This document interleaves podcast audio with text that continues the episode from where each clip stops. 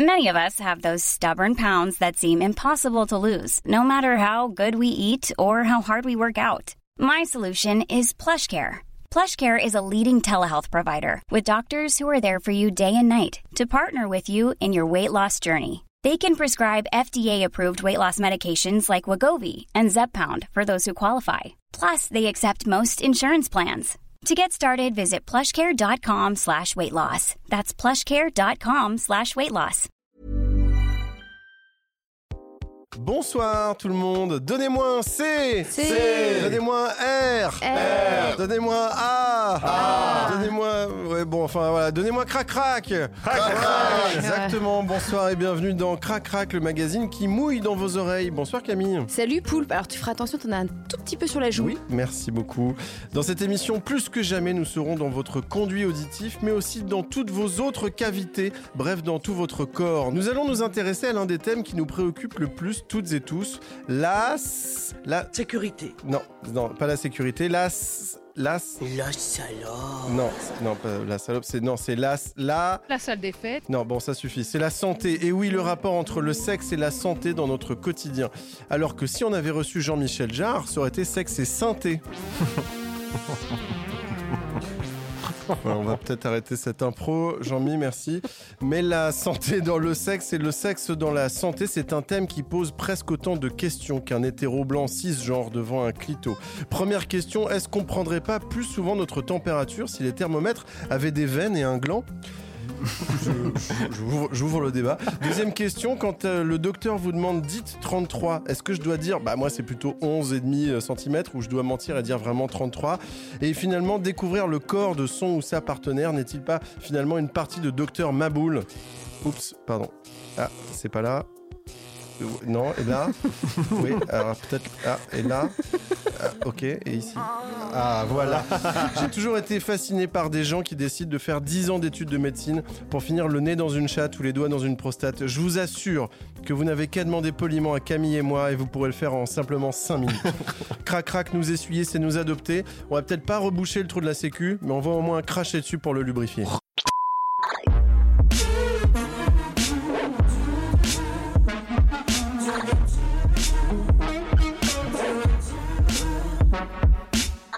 Oh là là, moi je me sens toute patraque là après cette intro. Alors aujourd'hui, nous allons donc parler dans Crac Crac de sexe et santé, parce qu'en fait, pas de vie sexuelle épanouie sans un minimum de connaissances sur la santé sexuelle. Bah sinon, on n'est pas détendu du slip. Par exemple, Poulpe, toi, t'as déjà eu une infection urinaire Non, j'essaye tous les jours, mais j'arrive pas à en avoir. Et ben moi, entre mes 19 et 29 ans, j'ai dû en avoir, allez quoi, 62. Je vous jure. Pourtant, j'ai tout fait, tout pour les éviter. Faire pipi après l'amour, faire hyper gaffe à ce que le partenaire change de doigt ou de capote entre le vagin et l'anus, boire du jus de cranberry en veux-tu en voilà, arrêter le vin blanc, alors ça c'était chaud. Mais ça manquait pas. Une partie de jambes en l'air faux folle, genre week-end romantique à l'étranger, et bim Le lendemain, punition pliée en deux de douleur, en larmes sur les chiottes, rendez-vous en urgence chez le médecin, antibio et compagnie. Et en fait, je m'en foutais d'avoir des orgasmes ou pas, je voulais juste pas avoir de cystite, bordel, merde Alors, je suis pas la seule, la cystite touche 50% de la population féminine et les femmes sont 50 fois plus atteintes que les hommes. J'ai vu, vous en doutez, 15 000 médecins et gynécos, et puis un jour, je suis allée chez un urologue. Et là, le mec, il m'a dit un truc de ouf. J'avais une déchirure insuffisante de l'hymen. En fait, après toutes ces histoires de cul, bah, j'étais encore un peu vierge. Appelez-moi Marie. Et du coup, en fait, c'est un urologue qui m'a vraiment dépucelé à 29 ans, avec un tout petit bistouri de rien du tout. Et depuis, plus de problème, fini le jus de cranberry, youhou Tout ça pour vous dire que le savoir est une arme, et sans connaissance sur la santé sexuelle, bah, on reste très longtemps des puceaux et des pucelles. Il faut consulter, il faut se renseigner, et surtout se faire dépister régulièrement pour pouvoir jouir sans entrave.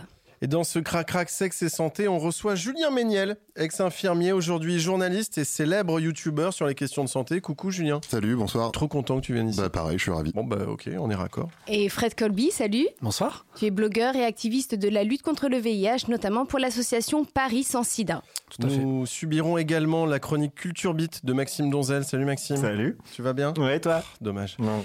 Il y aura également un reportage et des messages sur le répondeur de l'émission. Et à la fin de cette émission, on va faire monter votre température avec une lecture pornographique. Est-ce qu'on y va Tout le monde s'est lavé les mains? Oui. Oui, c'est bon. Vous voulez du gel antibactérien? Non? Personne? Il y en a plus. Parce que j'ai une gastro en ce moment. C'est pas grave, on y va.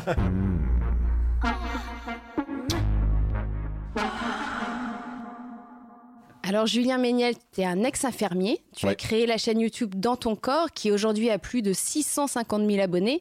Et ton objectif, c'est expliquer des notions complexes de santé avec des mots de tous les jours. Et je crois en fait c'est tes vidéos sur le sexe qui ont plus de succès. Tu confirmes? Ah oui, je te confirme, ouais, les plus vues, c'est. euh, la- ma vidéo la plus vue, c'est celle sur la masturbation. La plus vue et celle qui m'a pas rapporté une thune parce que démonétisée par YouTube. Et tu continues pourtant à parler, euh, tu parles de masturbation, de clitoris. euh. Ouais, bah oui, oui, bah je, enfin, je, je vais pas me censurer. C'est quand même la, enfin, la sexualité, c'est un gros aspect de la santé, donc euh, c'est hors de question de, de pas en parler, ouais. Tu dis dans une, te- dans une de tes vidéos que de la jouissance aux urgences, il n'y a qu'un pas. Ouais. La phrase est très belle. Ouais, merci. Un peu flippante, mais très belle. C'est quoi ton top 3 des accidents sexuels? Bah, il y a la, la rupture du frein, Ouais. qui est un grand classique, qui est pas le plus grave, mais qui est le- souvent le plus impressionnant parce que ça saigne éno- énormément. Donc euh, c'est bah, en plein coït, tout d'un coup, ça, ça, ça lâche et ça, ça pisse le sang. Euh, Celui-là est pas mal. Euh, On va la, parler de la fracture de la la, fracture de la verge, ouais. Le qui est mot un- est ultra flippant. Ouais. Mais surtout qu'il n'y a pas d'os. Non, Pourquoi on c'est appelle pas ça un os. fracture Ouais. Non, en fait, la membrane se pète, du coup, le sang euh, se libère sous la peau. Du coup, tu as le pénis qui devient comme une espèce d'aubergine euh, violacée, euh, turgescente, euh, machin et tout. Et là, pour le coup, c'est une urgence parce qu'il faut vraiment aller se faire, euh, faut aller se faire purger manuellement. Si euh, vous avez une, aubergine entre les cuisses, allez Ouais, c'est urgences. pas bon On signe. parle pas de l'emoji, Un on parle emoji, d'une ça va vraiment être une super émission. hein. On Ça attaque cool. direct. Est-ce qu'on peut, est-ce qu'on peut parler d'un truc Un accident sexuel qui est un peu plus rigolo quand on en parle, moins quand on le vit? C'est le syndrome du pénis captif. Ouais. Tu connais C'est ça pas, non, c'est c'est pas une quoi légende urbaine, ça. Non, non, c'est pas une légende urbaine. Le pénis captif. Ouais, c'est c'est le pénis. euh, alors c'est c'est pendant des relations euh, hétéro parce que c'est le c'est euh, les muscles releveurs de l'anus qui sont euh, une espèce de 8 qui enserre à la fois le vagin et l'anus. Le la boucle qui enserre le vagin se spasme d'un coup et du coup bah ça emprisonne le pénis à l'intérieur. Euh, mais ce qu'il faut savoir, c'est que les releveurs, les releveurs de l'anus, les deux boucles peuvent pas être serrées en même temps. Donc, si tu contractes celle de l'anus, tu décontractes automatiquement celle du vagin. Donc, si ça vous arrive, à vous qui nous écoutez, bah, un doigt dans l'anus et euh, normalement ça contracte Pas l'anus. et besoin d'aller le aux urgences coller l'un contre Avec, l'autre. euh, euh. avec une couverture, un plaid. euh. Julien Méniel, un doigt dans l'anus et ça repart. C'est la, c'est la solution à beaucoup de problèmes. c'est vrai. La guerre, euh, La crise économique.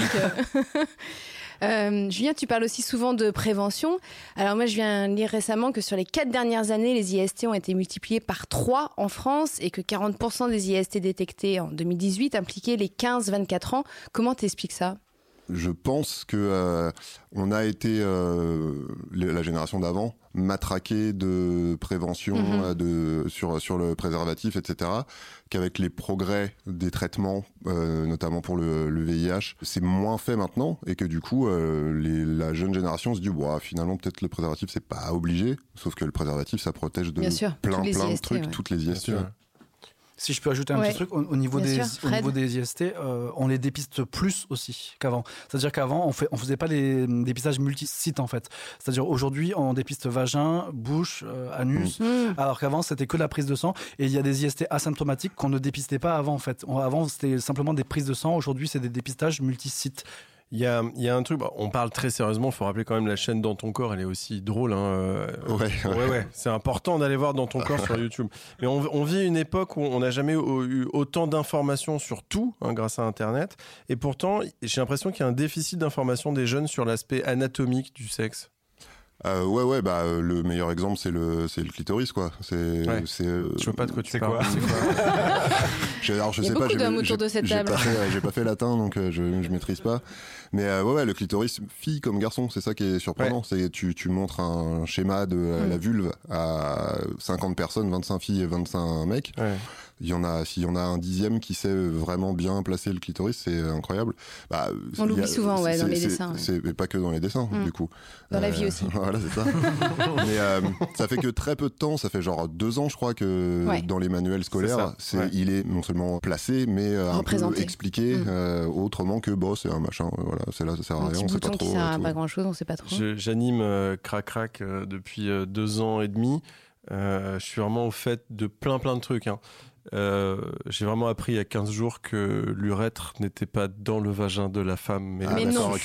Ouais. Tu pensais qu'on faisait pipi par le Je vagin Vous pissiez par la chatte et pour moi, je croyais que vous deviez enlever votre tampon pour faire pipi. Mais non Alors, J'ai- même moi Tu l'as pas dit je pendant sais ça en l'émission. fait. Ouais, ouais. C'est un peu gênant. J'ai j'ai 38 ans, hein, je- c'est chaud, hein. c'est très très chaud. Sois pas trop dur avec toi, Poul, parce que moi j'ai une amie de 30 ans euh, voilà, qui l'a appris aussi récemment.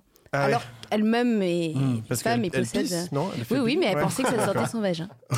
Ça, ceci dit, ça peut arriver, hein, mais c'est une malformation. Ouais. Ouais. Mais ça n'excuse pas tout, Julien. Non, bien sûr. Est-ce que finalement, Julien, est-ce que euh, beaucoup pratiquer le sexe et surtout faire attention à son corps et à celui de l'autre pendant les rapports sexuels, est-ce que ça permet d'avoir une meilleure santé sexuelle? Alors, faire attention à son corps et à celui de l'autre, ça permet d'avoir un, un meilleur acte sexuel, plus de plaisir pour Ouais. les deux. Du coup, plus de chances pour les deux d'avoir un orgasme. Et l'orgasme, c'est oui, c'est un truc on sait que c'est bon pour la santé. L'acte sexuel en lui-même, bah, c'est un exercice physique, donc c'est bon pour le cœur, c'est bon pour faire cramer des calories, etc. L'orgasme, euh, c'est un antidépresseur, Mm. un anxiolytique, un somnifère, un antalgique. Ça fait, euh, tu sécrètes des endorphines qui sont véritablement de la morphine que tu fabriques toi-même. Et euh, ça a toutes ces vertus-là. Ça t'aide à t'endormir plus vite, ça euh, fait baisser la douleur, ça calme le stress. euh. donc euh, ouais, t'es en meilleure santé si t'as régulièrement des rapports sexuels et si t'as régulièrement des Ouais. orgasmes. Surtout. Oh, Julien, t'es un puits de science si profond. Enfin, c'est ce qu'on dit dans le tout Paris, en tout cas. Euh, ça me fait penser ta réponse. Ça me rappelle une anecdote. Sans déconner. Monsieur Poulpe a une anecdote sur absolument tous les thèmes de l'émission. Euh, j'ai une anecdote sur le thème de l'émission. Une fois, je plottais les seins de, de- de- d'une ex. Et euh, T'étais une ex à ce moment-là déjà? euh, ouais. et, Ça arrive, ça arrive. Et j'ai trouvé un fibrome en touchant ses seins. Euh, Je lui ai dit attends, je crois que je sens une boule et tout machin. Et du coup, elle est allée euh, se faire euh, opérer, retirer le petit truc avant que ça devienne un peu une merde. Donc c'est vrai que c'est important en vrai de d'explorer le corps de l'autre aussi pour Ouais. trouver des. C'est vrai que j'avais pas pensé à ça, mais euh, Ouais. c'est une bonne, euh, c'est un bon truc. Ouais, tu peux, tu peux faire des frottis aussi hein, si tu. euh, je- pas j'en, ai un samedi là, j'en ai un prévu samedi. Pardon, je referme. C'était Monsieur Poulpe sur tous les thèmes de l'émission. Eh bien, merci, docteur Poulpe. Alors, je suis pas sûre de passer dans ton cabinet quand même. Tu pourras passer dans mes cabinets. Oh. Merci, merci. Julien, est-ce qu'on est égaux, hommes et femmes, face aux problèmes de santé sexuelle? Waouh, c'est une bonne question. Euh, bah alors déjà, tu t'as un peu répondu tout à l'heure euh, pour les euh, pour les cystites. C'est vrai, à ce niveau-là, on n'est voilà, pas égaux. Anatomiquement, euh, Ouais. on a un, un urètre qui est plus long que le vôtre. Les filles ont moins de chance que les mecs à ce niveau-là.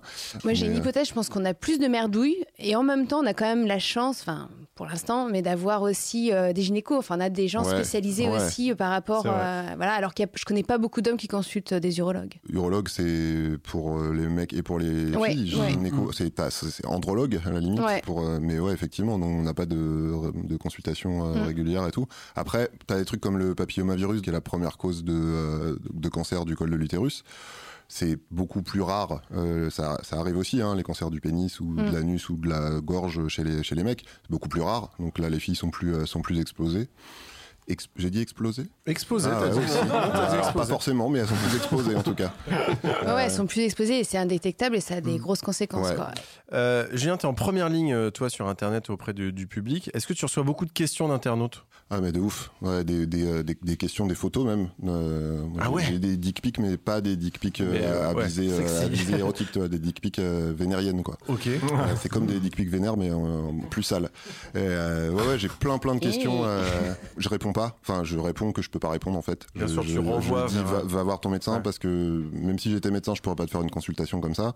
Et ça me montre que tu as toute une génération parce que les gens qui m'envoient ce genre de questions là, c'est plutôt des des jeunes et tu te rends compte que toute cette tranche de la population, ils sont vraiment pas super bien euh, informés Informés. sur. Ah, euh, c'est chaud. ouais. hein. Ouais, il y a des questions. euh, C'est quoi la tu- demande la plus étonnante que t'as eue? Tout, tout ce qui tourne autour de la, la peur de la grossesse. Enfin, tu vois, les questions genre, euh, c'est vraiment sûr que après une sodomie, je peux pas être tombé enceinte.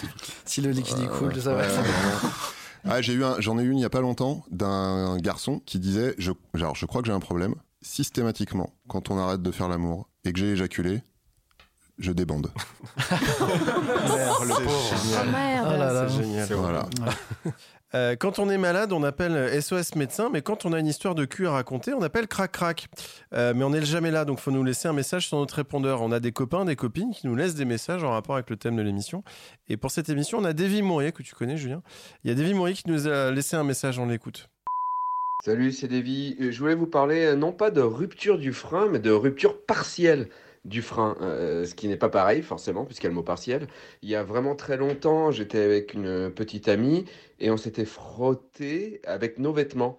Et c'est ça qui a fait que bah, j'ai eu un petit problème. euh, voilà, j'ai senti un petit truc dans mon pantalon, mais on a continué, on a fait l'amour, j'ai mis un préservatif, etc., etc. Sauf que quand j'ai euh, retiré le préservatif, je me suis rendu compte qu'il y avait du sang, non pas sur le préservatif, mais dans le préservatif. Là, j'ai flippé et on s'est rendu compte que j'avais une rupture partielle du frein, c'est-à-dire que mon frein n'était pas complètement rompu, mais qu'il saignait. Euh, j'ai dû euh, laver mon zizi avec du savon neutre pendant trois mois et pas, ah, euh, j'ai pas eu de rapport sexuel pendant trois mois. Ah, Après, ça s'est réparé, mais j'ai une petite cicatrice blanche tout le temps sur le frein. Et huit ans plus tard, j'ai eu le même problème. J'ai fait l'amour et paf, ça a rompu. Trois mois encore d'attente. Du coup, j'ai peur parce qu'on dit toujours euh, jamais 203. Euh, donc je flippe. Je, je vis avec une épée de Damoclès qui a un petit frein au-dessus de ma tête. Bah, on te fait des bisous. et- Ouais. Oui, bah oui. C'est ton problème, Davy. pour certains, le sexe, c'est la santé, mais pour d'autres, le sexe, ça peut être une sorte de maladie ou, ou tout du moins une, addiction. On peut être maladivement accro au sexe et surtout au porno. Euh, par exemple, quelqu'un qui consulte des sites liés au cul tous les jours, dix fois par jour et qui parle que de ça depuis dix ans. Euh, je pense naturellement à toi, Camille. C'est ce que tu fais depuis Oui, dix ans. mais moi c'est pour le travail pour que je le fais. Ouais, mais tu te masturbes quand même. Euh, oui, mais c'est pour le travail, moi. D'accord. Bah, je me suis rendue à l'hôpital Marmottan à Paris dans le 17e qui s'occupe des cybersex addicts. Donc c'est ceux qui sont accros au sexe sur internet. On écoute. Je suis devant l'hôpital Marmottan et c'est assez dingue. Ça fait 10 ans que j'écris sur la sexualité et je savais même pas qu'il y avait un service sur la cyberaddiction sexuelle à Paris. Je vais aller directement voir Muriel Medawi qui est spécialiste en cyberaddiction. Bonjour Muriel. Bonjour Camille, Merci de nous recevoir. Vous. Muriel Medawi, vous êtes sexothérapeute et vous êtes spécialisée dans la cyberaddiction sexuelle. Alors, c'est quoi la cyberaddiction sexuelle? Ça concerne les personnes qui passent énormément de temps sur des sites porno et qui en souffrent bien sûr. Quand on dit beaucoup de porno, c'est quoi? C'est-à-dire que c'est des personnes qui vont jusqu'à 2, 1 heure, 2 heures, 3 heures, 4 heures, même plus, même des nuits, sur euh, visionner des pornos. S'ils viennent, c'est parce que bon, l'addiction, c'est une dépendance, mais euh, ils, ils commencent à ne plus supporter cette dépendance et, ou leur femme ne peut plus le supporter. C'est plutôt un- enfin, une patientèle masculine? Oui, très peu de femmes, 4 en 6 ans, et beaucoup, beaucoup d'hommes, et gays. Je viens voir si je suis vraiment addict, et puis d'autres qui savent qu'ils le sont et qui peuvent plus supporter d'aller sur leur lieu de travail consulter, sur leur portable dans les toilettes, sur, euh, donc euh, c'est plus vivable pour eux. En tant que thérapeute, euh, pourquoi vous, vous êtes spécialisée dans cette addiction qui est quand même assez particulière, dont on n'entend pas beaucoup parler? J'ai trouvé que c'était très intéressant parce qu'il y a une réelle souffrance. Il y a des couples qui volent en éclats ou des, personnes qui sont même pas capables d'être en couple. Ou s'ils sont en couple, ils sont plus capables de faire l'amour normalement. Parce qu'ils sont assaillis par les images de porno. Donc, avoir un rapport sexuel normal, ça devient compliqué pour eux. Comment est-ce qu'on peut distinguer votre démarche qui est euh, dans le soin et dans la thérapie avec les personnes plutôt anti-porno ou puritaines qui vont euh, voilà, culpabiliser les jeunes autour euh, du porno ou de la masturbation? Comment faire la différence en fait entre une démarche voilà, hospitalière et, euh, et une démarche plus idéologique Dans la façon que j'ai de travailler, que devraient pour moi avoir tous les thérapeutes, c'est si on décide de recevoir ce genre de public, il faut surtout pas émettre de jugement. Moi, je suis pas du tout contre le porno, si vous voulez, j'ai pas du tout une démarche anti-porno. C'est des gens qui viennent, qui souffrent, avec qui j'essaye de travailler. Mais euh, s'ils regardent du porno, qui sont contents, bah, il y a aucun problème. C'est pas.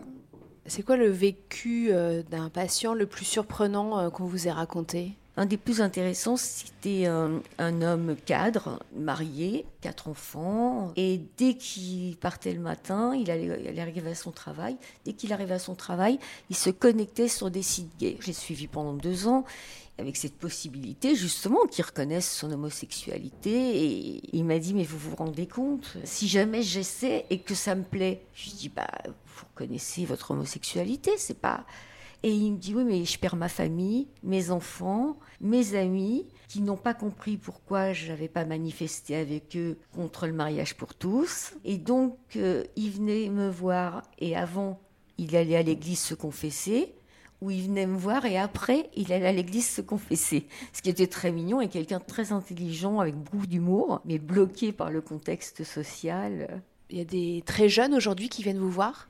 Oui, il y a des jeunes, enfin des, patients qui ont 19, 20 ans.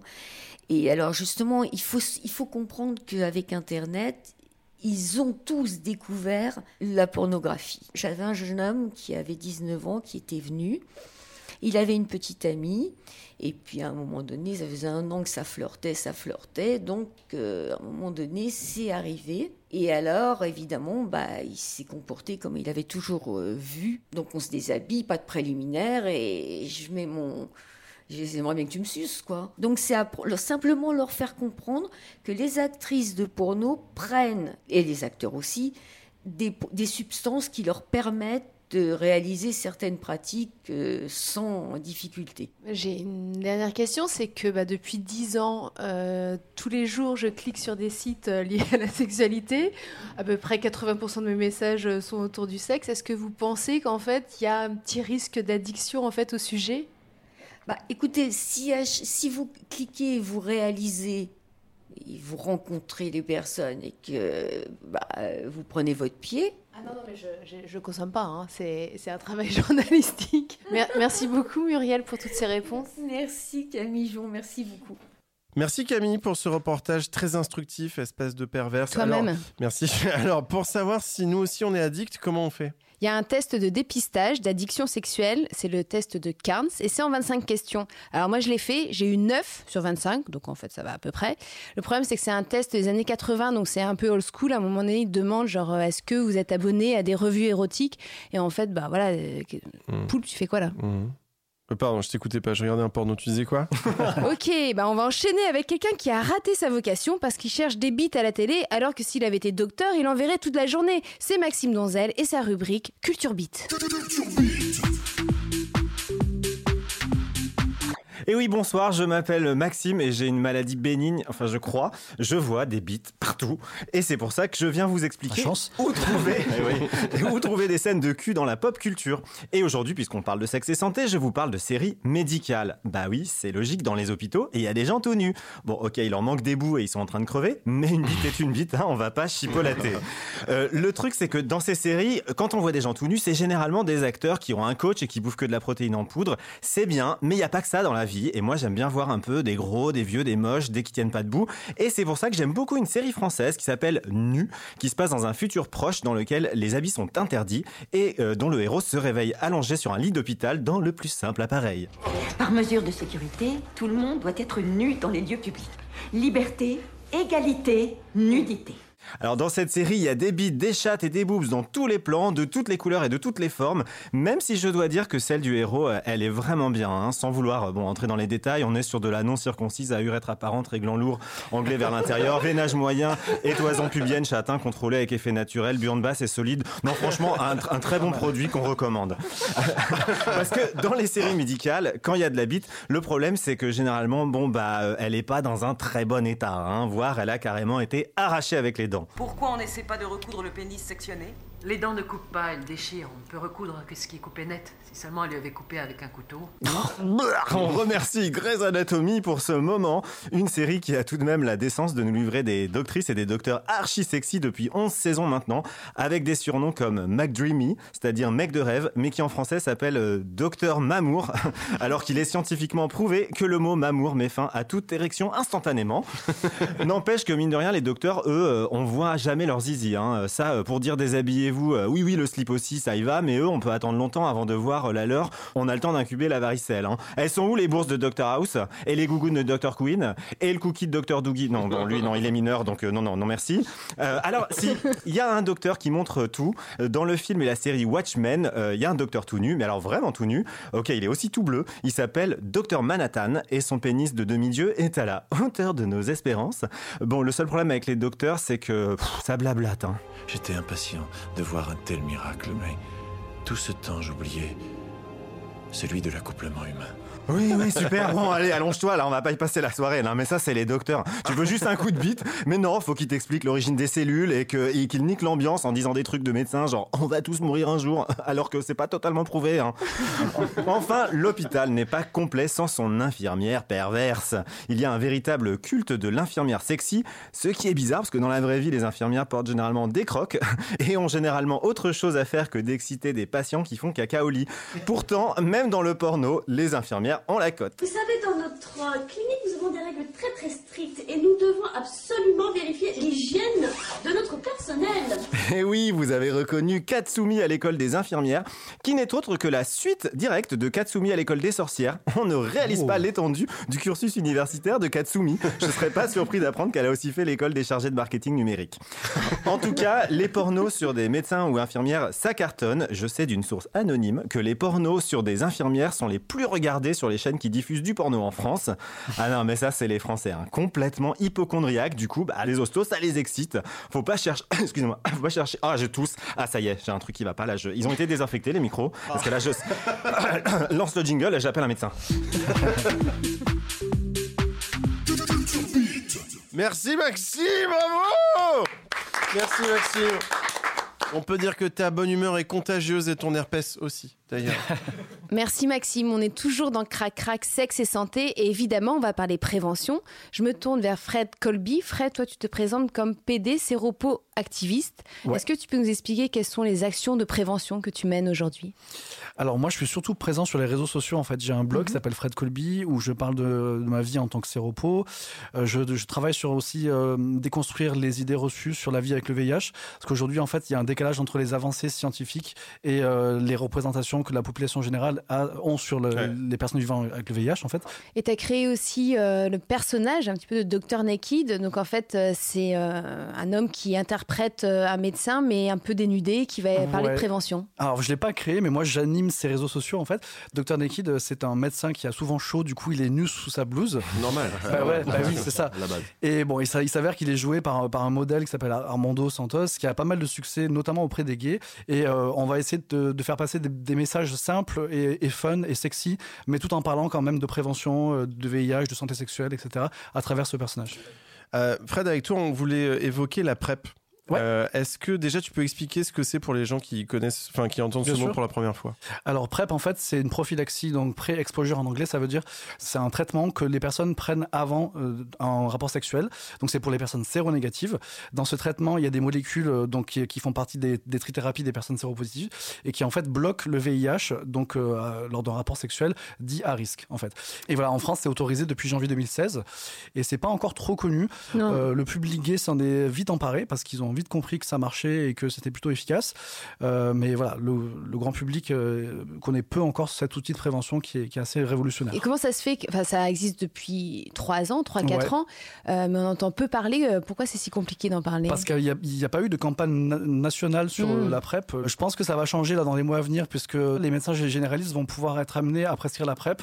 Donc il y a aussi un, un- un travail de formation à faire pour ces médecins-là parce que la PrEP c'est pas que prendre un, un- un traitement. Tu rentres aussi dans un parcours de santé sexuelle, c'est-à-dire que pour avoir ton ta, ta prescription, tu es obligé de faire un, dépistage complet VIH et IST tous les trois mois. Donc en fait tu rentres dans Ça un parcours un de- suivi régulier. Ouais. Comment t'expliques le fait que c'est- c'est surtout la communauté LGBT qui est au courant de l'existence de la PrEP et pas du tout euh, le monde hétéro?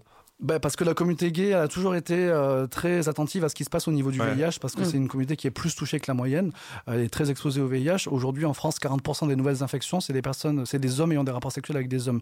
Et c'est vrai que quand la PrEP est arrivée, euh, bah, ils se sont jetés dessus. Quoi. Et comment t'expliques que les hétéros ne soient pas du tout au courant de, de l'existence de la PrEP? C'est fou quand même. C'est une, c'est une révolution majeure Ouais. quand même dans, dans Oui, le milieu oui. de la santé. quoi. Moi, je dis souvent que la PrEP, en fait, c'est euh, le vaccin du VIH. C'est le vaccin qu'on bah, qu'on attendait. Alors, c'est pas tout à fait un vaccin parce que c'est quand même un traitement à prendre, c'est un peu contraignant, etc. Mais aujourd'hui, c'est ce qui se rapproche le plus d'un vaccin.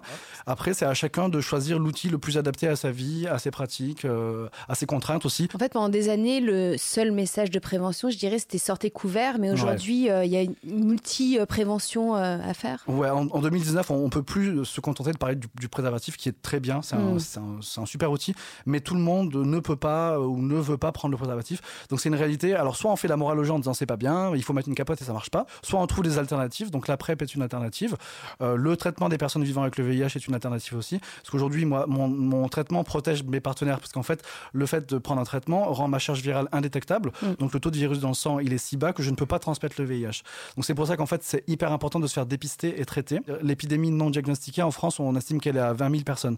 C'est c'est des gens, ils savent pas qu'ils sont séropos, du coup, ils le, ils transmettent à leurs partenaires sans le savoir. Ouais. Et ça continue, ça continue. Voilà. Grâce au traitement, justement, il y a plein de personnes séropositives qui ne contaminent plus leurs partenaires, comme tu le, le disais, Ouais. mais pourtant, il reste énormément de sérophobie. Comment t'expliques cette sérophobie qui est encore hyper Euh, présente c'est- en fait, la sérophobie, pour moi, c'est la peur ou le rejet des personnes vivant avec le VIH. C'est pas toujours quelque chose de rationnel, en fait. C'est sur- c'est surtout de l'ignorance, en fait. Aujourd'hui, les gens ne savent pas ce que c'est vivre avec le VIH. Et la sérophobie, euh, bah, c'est quelque chose de. Moi, je le combats au, au quotidien, sur mon blog, etc. Parce que c'est- ça peut être des petits trucs du quotidien qui font mal. Par exemple, sur les applis de drague, euh, Grindr pour les gays, c'est l'équivalent de Tinder. Ouais. Euh, les mecs, ils vont te demander est-ce que t'es clean? En fait, clean en anglais, ça veut dire propre. Oui, donc, l'inverse, c'est sale, quoi. Bah, c'est ça en fait. Mm. Donc moi je, bah, je réponds avec humour, euh, oui bah, je me suis pris une douche ce matin, euh, bah, tout va bien. Mais en vrai, euh, ce, que, ce que- ça sous-entend, c'est que les personnes séropos seraient pas propres en fait. Mm. Et derrière tout ça, et- enfin, les mots ont un sens et moi je, fais très attention aux mots. Donc je fais de la pédagogie par rapport à ça aussi. voilà, c'est important. Et comment on fait bah, Toi, tu le fais, mais euh, est-ce que c'est c'est facile de pouvoir parler de prévention sans oublier le côté excitant et fun du sexe? Comment tu fais aujourd'hui pour, euh, pour le faire? Bah, moi, j'en parle très simplement. En fait, euh, pour moi, la sexualité, c'est avant tout du plaisir. Mhm. Voilà. Et euh, bah, le VIH fait partie de ma vie, mais ça, ça me, enfin, ça définit pas ma sexualité. Moi, je suis dans un couple séro-différent, donc mon mec, il est séronégatif. On est ensemble depuis 6 ans. Et en fait, c'est même pas un sujet. Je prends mon traitement, donc il n'y a pas de souci. Enfin, je, je peux pas lui transmettre le, bah, le VIH. Après, c'est pas, c'est pas si simple pour tout le monde. J'ai beaucoup de gens séropos autour de moi qui peuvent pas en parler à leur famille, à leur, euh, à leur employeur, à- Mhm. à, leurs, à leurs amis. En, en 2019, en France, on ne meurt pas du VIH si on est dépisté. Quand on est dépisté, Voilà. C'est ça en fait qu'il faut dire. Donc en fait, l'important, c'est de décomplexer tout ça, quoi, en gros. Ouais, ouais. Ouais. décomplexer et puis euh, faire de la visibilité aussi. Ouais. Il faut Ouais. arrêter de montrer des séropos qui, qui meurent, qui souffrent, euh, qui sont malheureux. Il- je, je dis pas qu'il y en a pas, mais peut-être que si on montre une autre vis- un autre visage du VIH, les gens, ça va leur faire moins peur pour aller se faire dépister et traiter après. Et éduquer le public, ouais. Tout à fait. Allez, tout le monde le sait quand on a un problème de santé inquiétant, la première chose à faire en priorité absolue, c'est vraiment très important. Je pense que vraiment, Fred et et Julien, vous serez d'accord avec moi, c'est d'aller sur Internet pour y aller. et d'Internet, il y aura toutes les réponses en matière de santé. D'ailleurs, tu es là pour le, le prouver, Julien, et toi aussi, Fred. Mhm. Et ceux qui l'ont compris depuis bien longtemps, ce sont les utilisateurs des forums sexo type Doctissimo qui posent de vraies bonnes questions et nous on leur apporte de vraies mauvaises réponses. Ou alors c'est l'inverse, je sais plus. Bref, voici Doctissimoche. Maxime, tu peux me faire un jingle Doctissimoche? Doctissimoche. Hey, le groove est en toi. Donc nous avons un premier internaute qui s'appelle 664YV. Voici son message. Salut Bon, voilà mon problème. Sous mon prépuce s'entasse rapidement du blanc, du smegma, à ce que j'ai pu lire. Attendez, attendez, je vous vois arriver avec vos « mais lave-toi ». Eh bien, figurez-vous que je nettoie mon pénis deux fois par jour, justement parce que j'ai trop de smegma. Mais voilà, je ne sais pas pourquoi ça revient aussi rapidement en quelques heures. Bien sûr, progressivement, hein, j'ai pas de quoi faire un gâteau en 12 heures, mais c'est chiant. De plus, à force de laver trop souvent et donc de frotter trop souvent, je me fais régulièrement de petites blessures au pénis parce que ça diminue la peau de mon sexe. C'est David encore. Donc, pouvez-vous m'aider à trouver l'origine de ce problème et surtout comment le traiter autrement que l'hygiène, qui n'est en rien un problème chez moi Alors moi j'ai une idée, je propose qu'il ouvre une pizzeria. Ou qu'il fasse ouais, une, petite, euh, une petite salade grecque. euh, la fameuse feta, ricotta euh, et feta. Ça me dégoûte sûr. un peu. Alors c'est marrant parce que tu as découvert l'urètre des meufs, mais moi je découvre euh, Le smegma. le Smegma. smegma, quoi. Ça me Ouais. fait Mais penser tu à sais qu'il y a du smecta. Smegma, c'est plus Tu fort sais qu'il y a toi. du porno spécialisé dans ça, tu tapes Dick Cheese. Non. Et tu, tu vas Ah, avoir des- non. Ah, si, ouais, Mais non. Si. Bah, Bon, tu vois, grâce cas, à toi, on euh, apprend des choses. hein, ouais. tu vois. Alors ne me demandez pas comment je le sais, je suis, je suis tombé dessus par hasard. Ça vient d'où le smegma C'est vraiment euh, la, la même chose que. Enfin, c'est pas la même chose, mais c'est l'équivalent des pertes blanches euh, chez les nanas, en fait. C'est les résidus de la fonction auto-nettoyante de la tub. C'est de la Euh, mouille, voilà. c'est de la mouille Ouais. de table en fait. Bon, en tout cas, on lui conseille d'aller voir euh, quelqu'un. Non, mais y a en, rien. fait. En vrai, euh, il- il- le- la seule solution, c'est de se laver, mais pas, deux fois par jour. Une fois par Ouais. jour, parce que plus tu te laves, et moins c'est. Ouais, c'est pas bon. Non. Vous trouvez un fan de porno, smegma. Ouais, c'est ça, ouais. Ouais, il pourrait faire des vidéos. Faire des vrai. tartines. Ouais, ça- ouais. Et moi, direct, hein, dès que l'émission est finie, je vais taper Dick Cheese. hein. Ok. Plaisir. Prochain, prochain message euh, de LED90JI. Bonjour, je souffre de sexomnie. En bref, c'est du somnambulisme sexuel. Il m'arrive la nuit de faire l'amour à ma copine dans un état de semi-conscience, voire totalement inconscient, et de ne pas m'en rappeler le lendemain. Jusque-là, rien de grave. Ma copine est au courant et ça ne la dérange pas. Mais là où cela me perturbe plus, c'est que j'ai récemment dormi avec un pote. et ma main a directement été dans son caleçon. Heureusement, le protagoniste s'est réveillé et connaissait déjà plus ou moins mon problème. Jusqu'à preuve du contraire, je suis 100% hétéro. Mais je découvre tout juste cette maladie. Quelqu'un d'autre en est-il atteint? Comment peut-on se soigner? Est-ce qu'on l'achète, ce, ce mensonge? C'est- un, vrai truc, hein, la vrai- hein. La Ouais, sexomnie, c'est un vrai truc, ouais. ouais. Mais euh, après, euh, bah, c'est comme toutes les maladies un peu cheloues comme ça, ouais. C'est vite fait, ça peut, ça peut servir d'excuse, quoi. On peut s'en servir comme... Excuse-moi, je suis euh, Oh actuellement. Je suis hétéro, hein, mais vraiment. euh, Alors les gens qui se définissent 100% hétéro, Ouais. En fait, est-ce que déjà la phrase, déjà, c'est un indice euh, Oui, On est oui, sur oui. un red flag? Euh, total. là on est sur un hétéro curieux qui n'assume pas. et- ouais. J'en connais plein. Donc attends, quand on dit on est 100% hétéro, ça veut dire que c'est pas vrai. Bah, un mec hétéro normalement qui est sûr de sa sexualité va pas dire je suis 100% hétéro. N'a pas besoin me en fait bien euh, pas de besoin. une se rassurer. de section d'assaut qui avait dit on Ah, est mais 100%. justement. Bah oui, 100% hétéro. Justement. Et 100% Parlons-en. homophobe aussi. Hein, il- Parlons-en. Mais justement, en parlant de culture, Camille, est-ce Oui. que tu as des prescriptions euh, culturelles? Tout à fait, j'ai des recommandations culturelles, figure-toi. J'ai un très chouette livre pour les personnes possédant un vagin, donc euh, personne autour de cette table, mais Ouais. ce n'est pas grave. Ça Bah, s'appelle pas. Connais-toi toi-même, c'est vrai. Tout de suite, je juge euh, sur l'apparence. Connais-toi toi-même, guide d'auto-exploration de l'anatomie féminine de Clarence Edgar Rossa, publié aux éditions La Musardine. Également le livre Moins de stress grâce au sexe de Magali Crozet-Calisto chez Albin Michel. C'est une véritable étude en fait sur les bienfaits physiologiques du sexe dont tu parlais, Julien. Et un super livre qui parle de prévention des risques auprès des jeunes. Ça s'appelle Génération Q. C'est signé Docteur Capote aux éditions La Ville Brune.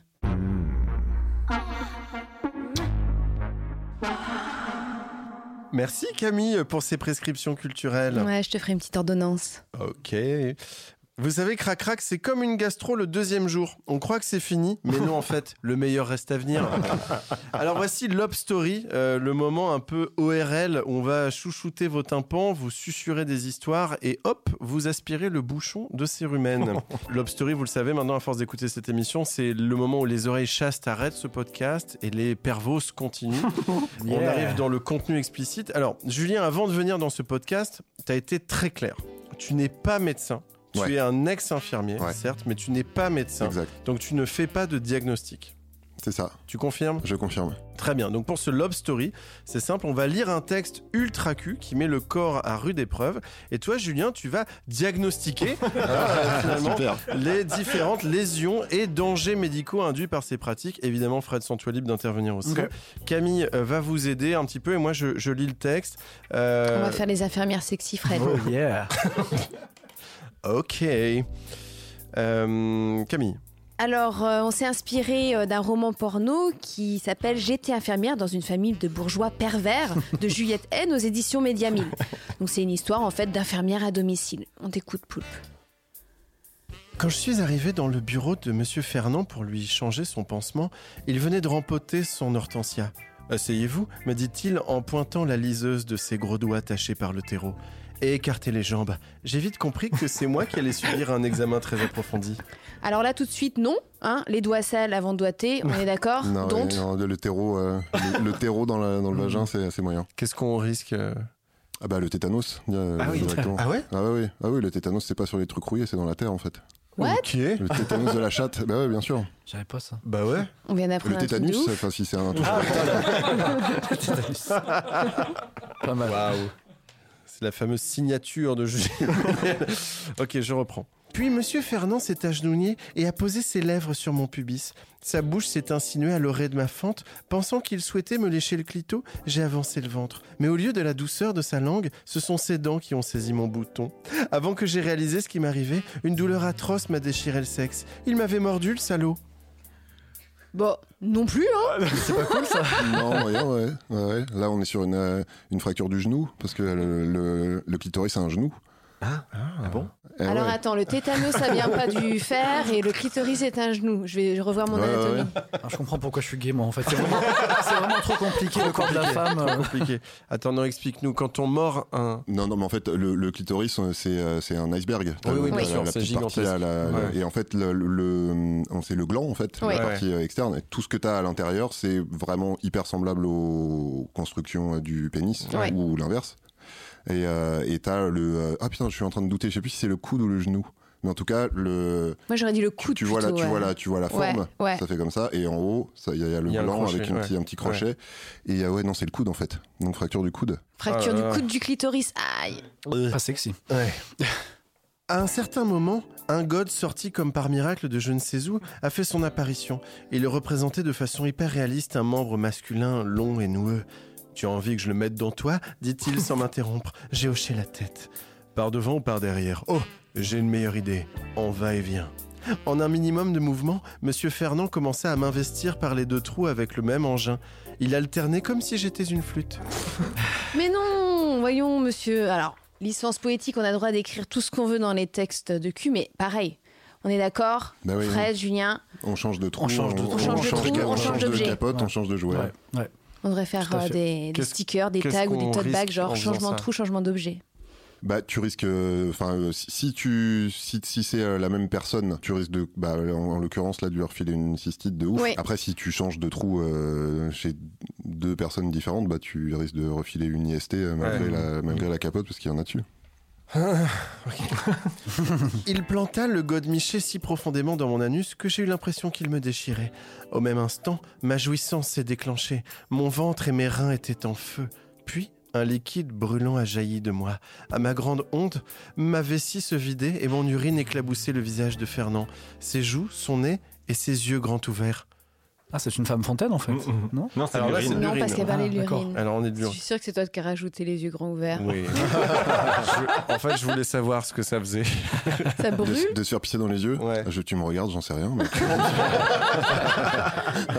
Bah, T'as jamais infos fait de plan euro Bah, dans les yeux grands ouverts, Ah, non. Je d'accord. t'avoue, non. Donc, Je pense que ça doit, ça doit, ça doit brûler, je pense. Ouais. Bon, même, même de l'eau un peu tiède dans Déjà, les yeux, du ça sperme, doit, ça fait mal. Ouais, c'est pas Mais bon. J'ignore Ouais. aussi, mais. euh, Ok. Enfin, j'en sais rien.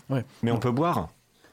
On peut boire, Ouais, c'est pas un problème de boire. de boire. L'urine. Ah oui, oui, non, Ah. c'est pas un souci. non. Oui, non, pour, pour que ça soit Non. toxique, faut en boire vraiment des litres. Euh, Maxime, on travaille là. Je me renseigne. Tout, avec toute la bière que tu bois. On reprend. Pour ne pas être vu par madame, nous nous étions cachés dans l'escalier de service.